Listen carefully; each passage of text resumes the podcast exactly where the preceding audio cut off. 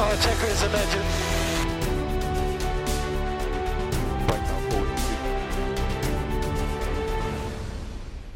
Y bienvenidos a otro episodio más de Aficionados de la Fórmula.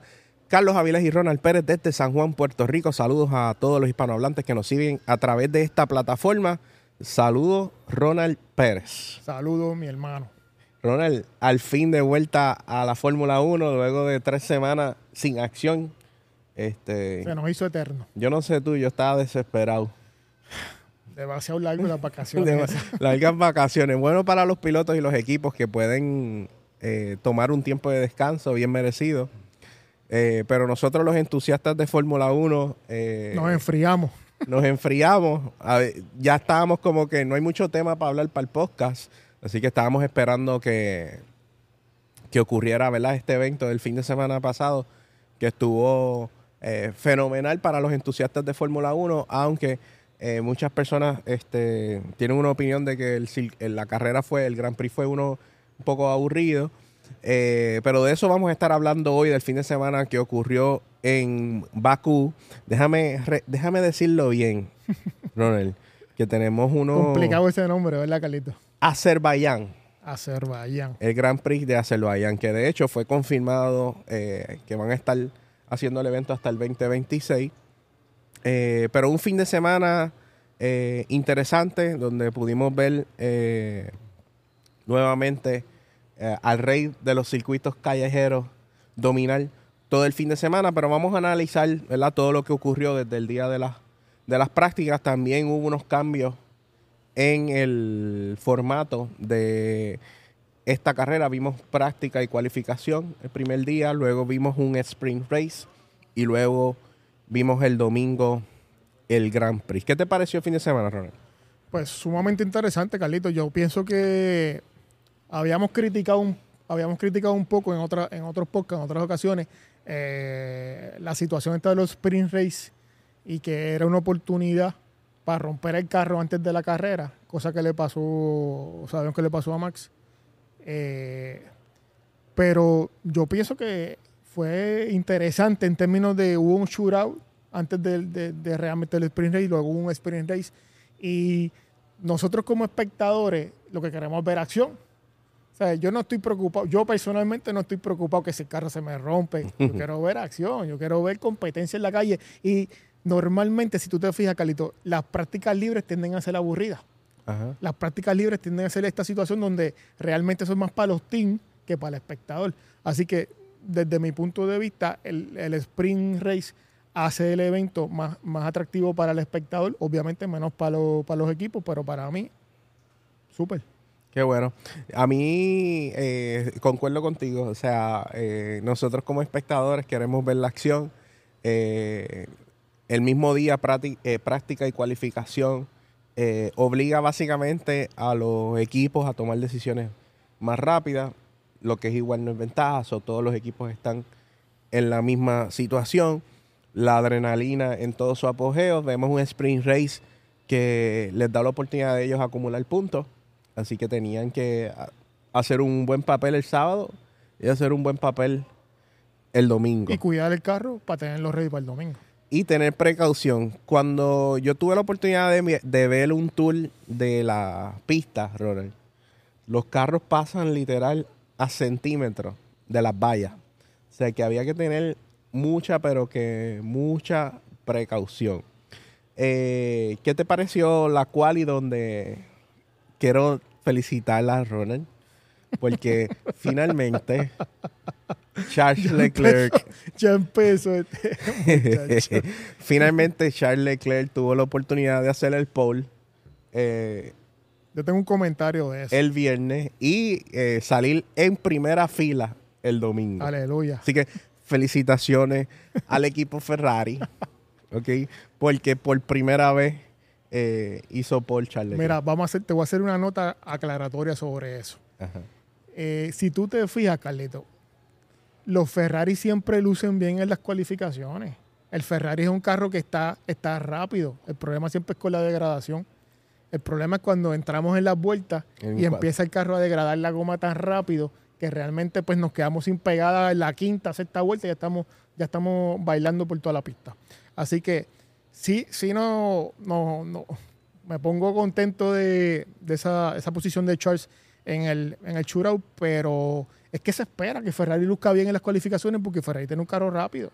Este, tengo, otra, tengo otra nota aclaratoria de Ferrari, pero la voy a dejar para más adelante en el podcast. Ajá. Sí, sí. Tengo, tengo tema, hay tema, hay tema para cortar. En la teoría de Pérez. tengo, tengo, dos teorías. eh, soy contento todo el mundo por el desempeño de Ferrari. Salieron unos posts tipo meme que le decían tifosi no se emocionen. Esto solo fue la cualificación. Ahora vamos para la carrera. Sí. Ok. Y, y, vamos a ver, ¿verdad? Este, qué pasa. Sí. Entonces, vamos al sprint race, Ronen. ¿Cuáles fueron los resultados? Pues mira, Carlito. Déjame buscar. Los mexicanos gozaron este sí, fin de semana. De hecho, todos los latinos este, gozamos este fin de semana porque aún se reforzó o se demostró que el gran Checo Pérez es sin duda el rey de los circuitos callejeros. ¿Tú sabes qué dijo Horner en estos días? Tiene que ganar en las otras pistas también. ¡Ya, rayos! Oye, están todo el tiempo tirando ¿Ah? al pobre Checo, Carlito. ¿Ah? Todo el tiempo le están tirando. Estamos contentos, pero tiene que ganar también en las otras pistas. Óyeme, hermano. a solo seis puntos ahora de Max. Pero vamos a hablar de los resultados del sábado. No, oye, no, y una, o, uh -huh. una adición a eso que tú dijiste. No tan solo que es el rey de los, de los circuitos de calle, sino que es contendor serio para el campeonato. O sea, eso no, no lo podemos sacar de la ecuación es contendor serio de Max Verstappen para el campeonato de, de Fórmula 1, de corredores. Qué bien, qué bien. Qué ¿Okay? bien. Pues mira, en el, en el Sprint Race, Carlito, eh, Checo Pérez, número uno, ¿ok? Y a 4.4 segundos, Charles Leclerc. 4.4 segundos es un montón. Bastante. O sea, es, es, bastante, ¿ok? Eh, le siguió Max Verstappen, George Russell, que estuvo tuvo un buen desempeño en, la, en los sprint race, no así en la carrera. Carlos Sainz quinto, Alonso sexto. Vimos a Aston Martin con. No estuvo. Aston Martin no estuvo como siempre, que siempre están en los primeros dos o tres, o por lo menos en esa cima. Aston Martin eh, tuvo que problemas con el DRS. Okay. Y no estaban tan rápidos como ellos esperaban. Hamilton séptimo, Stroll octavo, eh, Albon noveno y siempre hay los, los primeros 10 para no sí. dar la lista completa a Oscar Piastri 10. Eso fue en el, en el sprint race. Hubo, pasó algo interesante entre Max Verstappen y George Russell. Muy interesante. Eh, entendemos que, por lo menos desde mi punto de vista, George Russell. Ahí, eh, va, ahí va con su teoría. George Russell. Que fue culpa de Russell. Fue culpa de Russell. hombre, hombre, no se, tenía espacio. Todo el mundo sabe que no. Bueno, hay opiniones dividida. Claro, la opinión de Max y la del otro del mundo, la no. del resto del mundo. Está la opinión de Max Verstappen y la opinión del resto del mundo. Yo te estoy hablando de los que saben de Fórmula 1. Claro. Este, dijeron que realmente George Russell no tenía el espacio. Que no, no. No, no, y había, y había que darle el espacio, porque como Max siempre da espacio, Max es el típico corredor que cuando está en una me situación gusta, de carrera, gusta. mira, eh, Max es el tipo de corredor que cuando está en una situación de carrera le, te da mucho espacio. Te da, mu, te da mucho espacio y es bien condescendiente con el que viene atrás a pelearle siempre. Lo más tremendo, lindo, voy a buscar, voy a buscar aquí lo Excelente. que eh, hubo un, un, altercado, hubo una sí, un intercambio de palabras. Un intercambio. Sí. Hey mate. Donde Max está. Max le increpa a George Russell, a George Russell por, por, la situación, porque gracias a eso, pues salió un boquete en el. Un pequeño guayacito. Bastante. y entonces él le dice, oye, ¿qué pasa? Y George Russell le dice, oye, no tenía agarre. No tenía agarre. Y Max le responde, amigo, ninguno tenemos agarre. Todos necesitamos dar un poco de espacio en las primeras curvas, ¿verdad? Uh -huh. Digo, solo añadí yo. Eh, realmente le digo, todos necesitamos dar un poco de espacio. Y Max contestó, eh, Russell como que está bien, hablamos después, siguió sí, caminando. Y Max le dijo, espera lo mismo la próxima vez. ya sabes, imbécil. Imbécil. dijo, realmente dijo dickhead. Dije, pero lo traducimos como imbécil. Y entonces yo dije, diache, Max estaba, estaba enfogonado y che- se veía a Checo desde acá mirando como que, ¿qué está pasando ahí? Sí. Oye, volvemos a lo mismo, Carlito. Tú no puedes pedir lo que no estás dispuesto a dar. Así que si yo, si yo conozco tu tipo de manejo, si yo conozco a Carlos Avilés y cómo Carlos Avilés se comporta en la pista, y yo voy a tener una situación, un encuentro con él, pues yo, yo tengo ya, más o menos sé por dónde viene el tiro. Sea, yo sé por dónde viene el tiro. Yo como corredor sé cuál va a ser tu reacción o cómo tú vas a reaccionar. Así que, whatever, como el de- próximo tema, olvídate. Mira como George Russell en postconferencia de prensa, mira lo que responde. Estoy aquí para luchar, estoy aquí para ganar. No voy a contenerme solo porque él lidera el campeonato. O sea, eh, se tiró también, en, en cierta manera, eh, se tiró un cena ahí, ¿verdad? De que si encuentro un poco de espacio, me voy a tirar por él. O sea, lo tengo que buscar, aunque parezca muy ¿Y agresivo. quién tiene que ser más cuidadoso? Max, que es el campeón que está velando su primera posición. Y él tiene que ser más cuidadoso y él es el que tiene que ser un poco más condescendiente cuando llegue ese momento que nos vamos a encontrar Mira, los dos de frente. Hay una parte que me dio gracia, yo no sé si ustedes lo vieron, cuando Max rebasa a, a George Russell y Horner le dice, hey, tremendo rebasamiento, muy bien, con espacio y sin. Yo sí sé hacerlo. Sí. sí. Sí, porque no bota el golpe. El chamaco sigue con la misma cuestión, tú sabes. Si, son, si es un incidente de carrera, Carlito. pero Ronald, mírate, pues sucede, pero ya Ronald, tú lo botas. mírate la repetición. sigue con lo mismo. Yo la vi. Yo la vi. Mírate Cada la cual- repetición Cada cual, yo la vi. ¿Tú la yo viste? he visto. La he visto un par de veces y, y me mantengo en mi posición. O sea, yo vi la repetición y me mantengo en, en mi punto. No estoy diciendo que, que Max estuvo mal. No estoy diciendo que Max estuvo mal. Estoy diciendo que Russell estuvo bien. Russell fue a buscar su, su oportunidad y la vio el espacio. Quedaba de Max haberle, haber protegido también y haber dado espacio. Y típico de él, vamos a, vamos a arrancarnos la piel, pues. Te guayaste. Ese es mi punto. Bueno, eh, lo bueno del fin de semana, Checo gana el sprint race, acumula 8 puntos el sábado. Eh, Ronald, el segundo lugar fue eh, Charles Leclerc. Charles Leclerc. Tercer lugar Max Verstappen. Y fue como que un preámbulo de lo que se podía esperar el domingo Claro. eh, de la carrera. So, chévere, el sprint race. pasó la- el, el encuentronazo entre Max y Russell.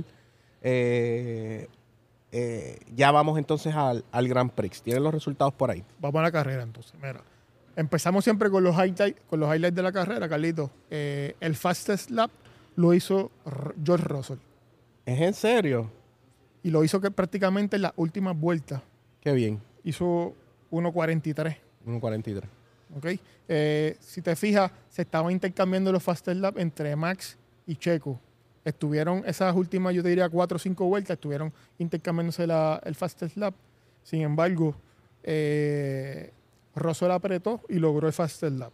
Bien. Eh, fastest pit stop lo hizo Red Bull 2.30. ok. El pit stop más rápido. ¿ok? Y el Ese Red Bull eh, hacen bien esa, eh, hace tiempo no se lo ganaba. ¿verdad? Sí, hace tiempo no se lo ganaba. Estaba McLaren los otros días hizo... McLaren, Ferrari. Hace tiempo Red Bull no se ganaba el Fast Step. El equipo es Pit Speed Lover, ya no sé, ya la gente ni, ni, ya la gente ni documenta lo que hace Stop, Ni McLaren. lo mencionan. Speed, ¿qué pasó? Cuéntame. ¿Tú sabes qué me comentó Speed? ¿Qué te dijo? Se quitó, No, no, no. se cambió equipo. Hicimos, pero hicimos puntos.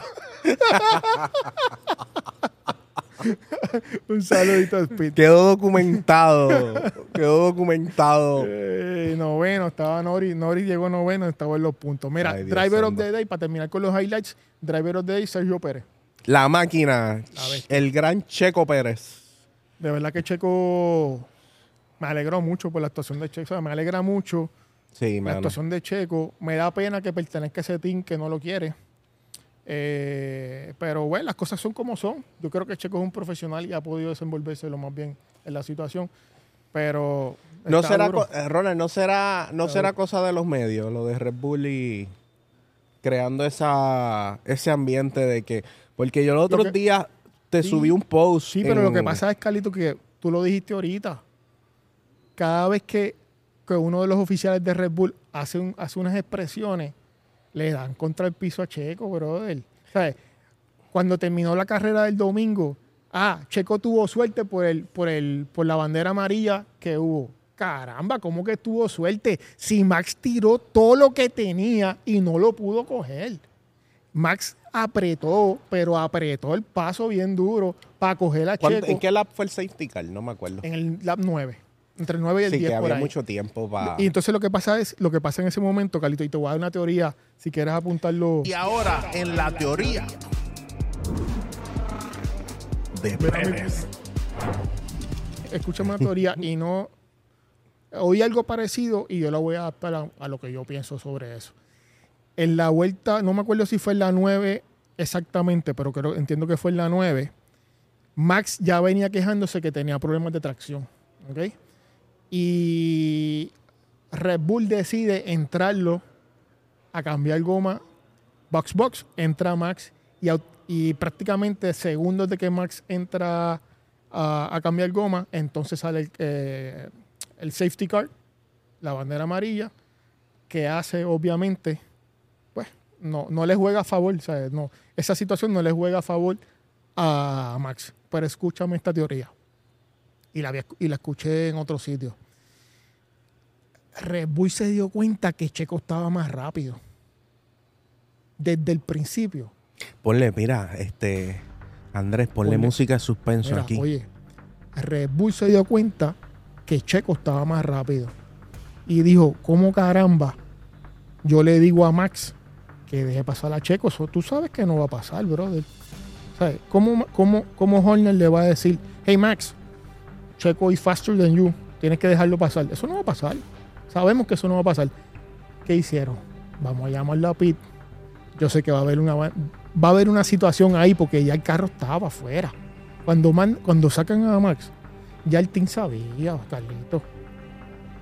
Y el team aprovechó esa coyuntura para sacar a Max. ¿Tú entiendes? atrás. Ya ellos sabían lo del safety car cuando lo mandan a pitear. Ya sabían que había un carro fuera. Y ellos sabían que cuando hay un carro fuera en, es- en esa área, va a salir un safety car. Ellos no sabían del safety car. No, no, Wow. no digamos del safety car, pero sabíamos que había un carro afuera y que, había la gran posibilidad de que saliera un safety car. ¿Qué yo hago? Ma- entró, a, entró a Max, que como quiera estar gomado, me está diciendo que no tiene, que no tiene tracción. Lo entro y es, y es la coyuntura perfecta para poner a Checo al frente. Y si tú, puedes- si tú estás rápido de verdad, cógeme ahora. O sea, si tú realmente tienes, cógeme ahora, porque sabemos que Max ha venido en todas estas últimas carreras en, en un montón de situaciones de atrás. O sea, que no, él, él- Por lo menos él en- sabe correr de atrás. En esa teoría, por lo menos, podemos deducir de que entonces el equipo está siendo fair. Oye, si, ve- si vemos, Carlito, los han dejado correr. ¿Sabes? Sí, sí. Que, que cuando hacen expresiones no parece. Bueno, pero en la práctica, en la carrera, los han dejado correr. O sea, Tú los has visto. No ha habido instrucciones, no hemos visto instrucciones de Checo, échate por un lado para dejar pasar a Max, ni viceversa. Los han dejado correr, pero también el team tiene sus movidas. Y esa movida de haber entrado a, a Max tan temprano, oye, no es normal que a Eso- Max me lo gustó entre. esa teoría, me gusta esa Mira, teoría. no es normal que a Max lo entre en una vuelta 9. Se esperaba que lo entraran en la 13 o en la 14. Que él lo entraran en la 9 tan rápido. Porque aunque estuviera el gomado, no había que entrarlo. Déjalo ahí, que, más o menos mantenga lo que pueda hacer, que aguante el carro un poco. No, no, no, vamos a entrarlo rápido. Vamos a cambiarle la goma. Y ¡pum!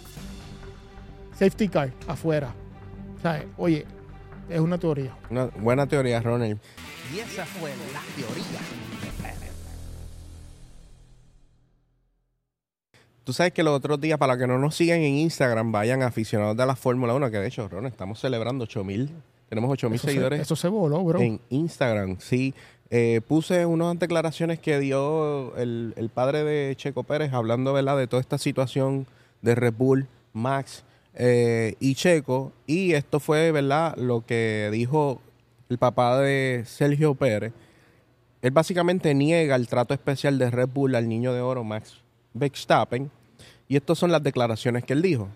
Eh, eso es mentira, seamos claros. Red Bull es una marca que cuesta muchos miles de millones de dólares por encima de Checo y Max. Es un equipo profesional que quiere ganar con sus dos pilotos. Quieren tener la vuelta uno desde el primer entrenamiento y quieren que sus dos pilotos sean uno y dos. Y lo termina diciendo, aquí no hay favoritismo para nadie, todos son especulaciones. Red Bull tiene a los dos mejores tigres en la misma jaula, si no estuvieran al mismo nivel, no pasaría lo que está pasando actualmente. Eh, esas declaraciones de Red Bull siempre son controversiales, pero Eso fue el papá Checo Pérez, Ronnie. Sí, sí, muy, muy diplomático él. Se Este, nota que va a ser político. Muy, muy Es, diplomático. pilótico, es, es político. Sí, Está tirando no, ahora muy, para di- muy diplomático, muy diplomático. Y, y es lo que se espera de gente así que es fina. Así habla la gente que es fina, no, Es un tipo no, fino. no están con ñe, ñe, ñe y con cosas. No, no, no. Usted habla eh, proper, con, con propiedad, así que muy bien, muy bien para el papá de Checo. Así que Checo Pérez gana el domingo. Gana y gana convincente, Carlitos, porque no es lo mismo ganar eh, controversialmente o que te dejaron pasar o, te dieron, sí. o te la pusieron en la mano que decir, yo gané convincentemente, el número 12 me enganchó atrás, se, llegó a ponerse a 1.5 si no te fijaste bien, si no te quedaste dormido en la carrera más aburrida de la temporada, porque fue de las carreras más aburridas de las que hemos visto hasta ahora, Eso es así. eh, cuando Max apretó el paso bien brutal, logró poner el carro a 1.5 segundos. Automáticamente Checo vio eso, apretó el paso y le volvió y le sacó 3 segundos. Checo nunca, lo, nunca le permitió a Max que entrara en zona de DRS. Porque Nunca. ahí sí que el juego iba a cambiar. Es así. El juego iba a cambiar. Así que Checo muy inteligentemente, conservando su carro, pero manteniendo la distancia del segundo, apretaba, soltaba, apretaba, soltaba. Y Max finalmente dijo, aquí no hay nada que buscar. Y tuviste que Max también bajó un poco el paso cuando ya finalmente se dio cuenta que no había break. Que ya no había break. Max Verstappen llegó en el segundo lugar. Un tercer lugar para Charles Leclerc. De hecho, Ronald, no sé si te fijaste que hubo un error en el podio. Me fijé después. Te fijaste después, Me ¿verdad? después. Todo el mundo se fijó después. O sea, de hecho, estaba, estaban hasta las banderas bien puestas, pero ellos se, Se intercambiaron. se intercambiaron las posiciones.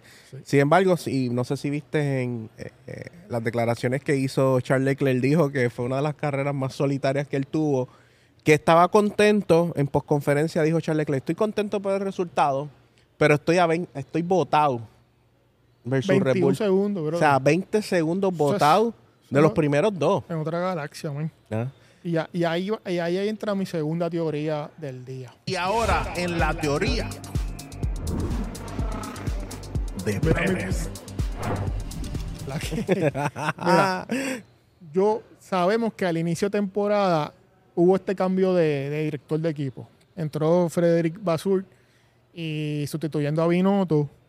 Muchos pensábamos que era un cambio innecesario, que el problema no era Binotto. Y al día de hoy yo te puedo decir, Carlitos, que esto es una temporada de ajuste. O sea, Ferrari se encuentra en un periodo de ajuste. Así que lo que, lo que logren en este periodo de ajuste es ganancia. Ujú. ¿Sabes? Pero no, la expectativa mía todos los días es un poquito más bajita. Porque ellos siguen ajustando y votan a uno y cogen a otro. Tienen un revolú que se están ajustando, se, se- están acomodando otra vez las fichas del ajedrez. Así que si lo que logró Charles Leclerc este weekend, aún con ese revolú y ese eh, cambia y cambia que tienen en el team, pues es, un- es es algo positivo, es un plus, tú sabes. Así que de aquí en adelante, mi expectativa con Ferrari es, vamos a ver cómo ellos van acomodando sus fichas para lograr un mejor rendimiento. Pero sabemos que este no es el año de Ferrari. O sea, este no. Oye, todo el mundo quiere que gane Ferrari, todos los que somos, todos los que somos fanáticos de, de- de la escudería. Pero seamos realistas. O sea, Ferrari se encuentra en un periodo de transición y de ajuste. Y no- o sea, les va a tomar tiempo. O sea, no podemos pretender que este tipo llegó nuevo ayer y todo está wow, todo está cuadrado y planchado. Al... No, estamos viendo los growing pains, eso se llaman growing pains. O sea, eso se llama eh, eh, Sí, el claro. sufrimiento de, de- de ir ajustando y creciendo a la misma vez. Esa es mi teoría en términos de lo que Ferrari está mostrando y va a mostrar de aquí en adelante. Y esa fue la teoría. Qué bien. Yo eh, estaba contento, estaba contento que Ferrari pudiera estar en el, el podio, aún más contento que mi equipo llegó uno y dos. y aumenta su ventaja en el campeonato de constructores. Tienen una ventaja bastante solos. sustancial. Están solos ahí. Interesante el debate entre Max y Checo, que ahora con los resultados de este fin de semana están a solo seis puntos. Sí. Y yo puse en, en mi Instagram que la gente nos hiciera preguntas para hacer el, el podcast, Ronald. Y una de las preguntas que surgió fue, y quiero que tú la contestes, esto va a ser medio controversial, pero esto es parte de... Una de las personas dijo, Checo, es, si era verdad, es en signo de pregunta. Si es verdad que Checo Pérez solo le gana a Max cuando hay incidentes de carrera o incidentes como lo del safety car. Eh, oye, volvemos. Eso lo hablamos más o menos, lo, hablamos por encimita en, en el análisis de- del arranque de la carrera. Eh, fuese cierto, fuese cierto, si, si Max le hubiese pasado a Checo. Tuvo la oportunidad de pasarle a Checo. Estamos hablando que esto ocurre al inicio de la carrera, eran 51 vueltas. Y, Y, fue esto en el lap ocurre 9. en el lap 9, ¿sabes? Tú tienes 40. Los otros días saliste 16, ¿verdad? Y, y ganaste la carrera. ¿sabes? Si, si Max hubiese tenido el performance, hubiese tenido las condiciones idóneas, le pudo haber pasado a Max. Digo, le, le pudo haber pasado a Checo. ¿sabes? Querer, querer poner a Checo en la posición de que solamente gana si hay alguna controversia o si hay algún accidente en la pista que te beneficie. Pero ven acá, han ocurrido cosas que han beneficiado a Max también. Sí. ¿Sabes? Eso está, eso es lo, igual- lo que es igual no es ventaja. ¿Sabes? Han ocurrido incidentes de carrera que han perjudicado a Checo. Correcto. En el, desa- el desarrollo de la carrera ocurren un montón de cosas que unas cosas te van a beneficiar y otras cosas van a jugar en contra tuya. Es completamente normal. Eso pasa en todos los deportes. Yo te digo, yo estaba pensando en esto, Ronald, yo decía, si hay algún momento en la carrera de Checo que tiene una oportunidad real de ganar el campeonato es esta temporada. Eso es así.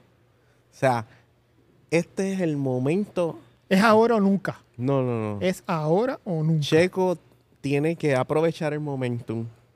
Tiene que aprovechar que tiene un carro en sus manos que, que no todo el mundo tiene un, un gran carro. Eso.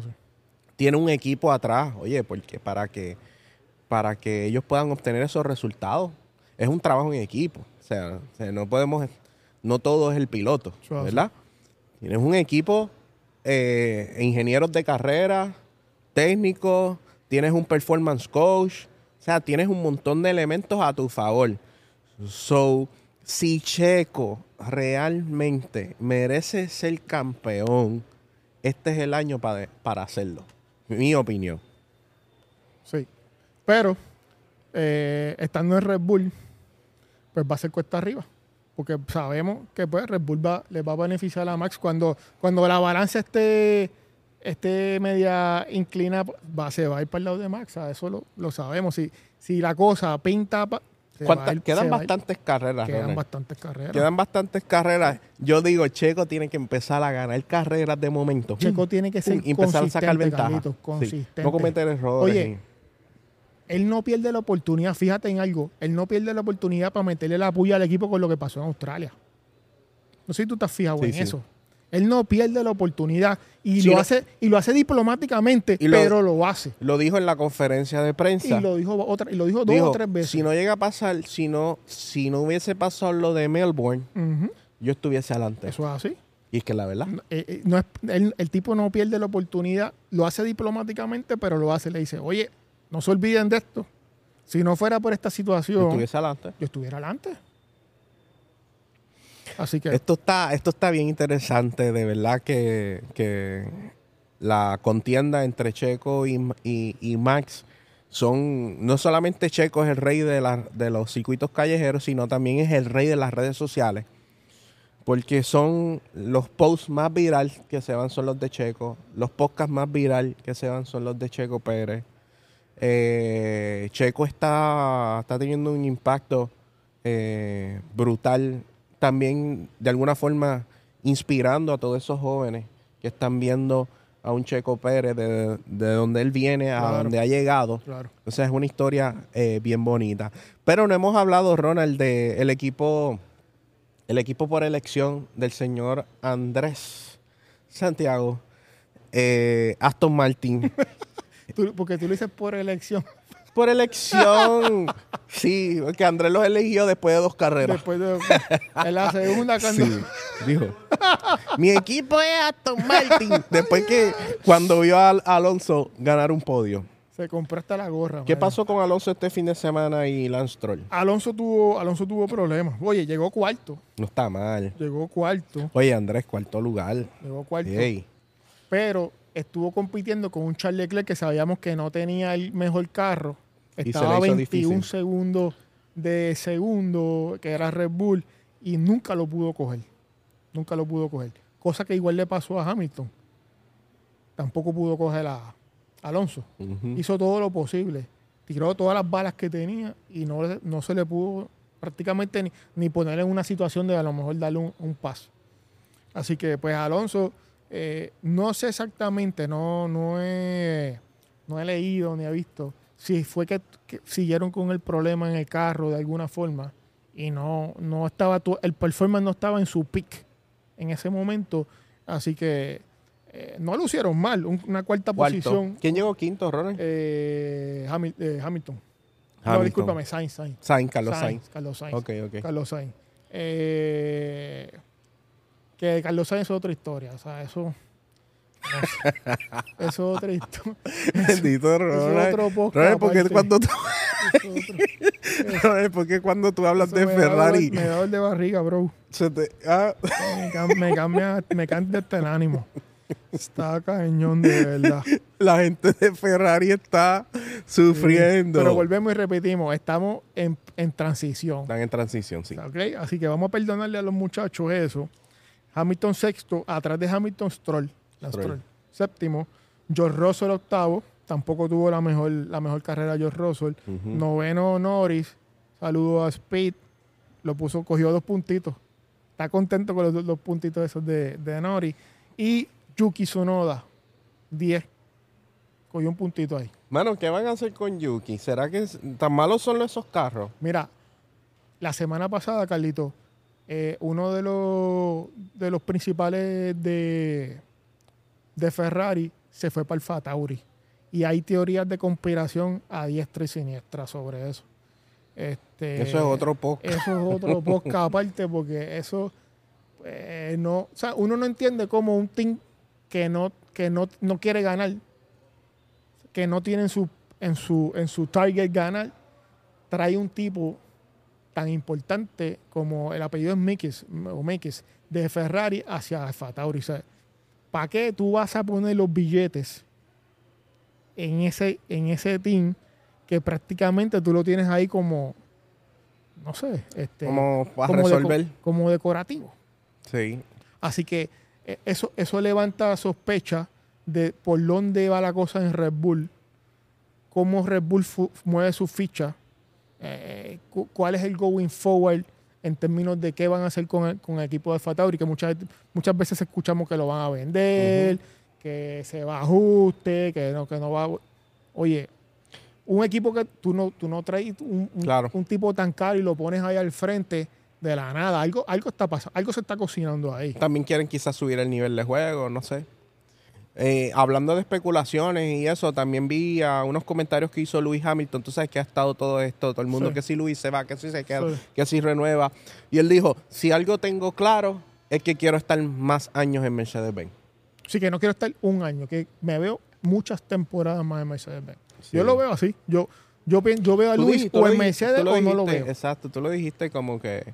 eh, Si, él, si, si ellos no le logran dar un carro competitivo a Luis, eh, a final, durante esta temporada, y vamos, vamos a darle breve hasta la próxima, Luis considerará retirarse, no, no cambiarse de equipo. Es mi, es mi, tu- es mi forma de Es verlo. tu forma de verlo. Sí. Pero muy, muy, muy interesante. Ahora, este próximo fin de semana, eh, vamos para Miami, Ronald. Miami. Otro street circuit. Para otro circuito interesante, el Miami GP, empezando este próximo viernes. Fuerte ese viaje, Ronald. De Bakú para Miami. Lo habíamos ¿Cómo hablado. harán esos pilotos eso? No, no, no hay como una, una secuencia lógica en, en la, en la fecha y los locations. O sea, estamos, estamos en allá abajo, eh, prácticamente Rusia, al otro lado del mundo, y, y, el- y empezamos las prácticas. Ya el jueves tienen que estar practicando acá en, en Miami. Correcto. sabes. Eh, es una loquera. Así que va a estar bien interesante el fin de semana. Miami es un circuito que se caracteriza porque van todas las celebridades y, se disfruta un montón. Así que vamos a estar cubriendo el evento. Nos gustaría saber qué opina la gente de aficionados de la fórmula, especialmente esos mexicanos que están ahí en esta plataforma. Eh, ¿Qué opinas tú en relación a lo que ocurrió el fin de semana? ¿Entienden ustedes que Checo Pérez es contendiente para el campeonato este año? Eh, ¿Qué opinión merece este debate o esta competencia entre Max y Checo? Únete a la conversación de aficionados de la fórmula. Respondemos todos los mensajes que nos dejan a través del, del canal de YouTube. Y recuerden también seguirnos en todas nuestras plataformas, en Instagram y en el TikTok. Y con eso nos despedimos en aficionados de la fórmula.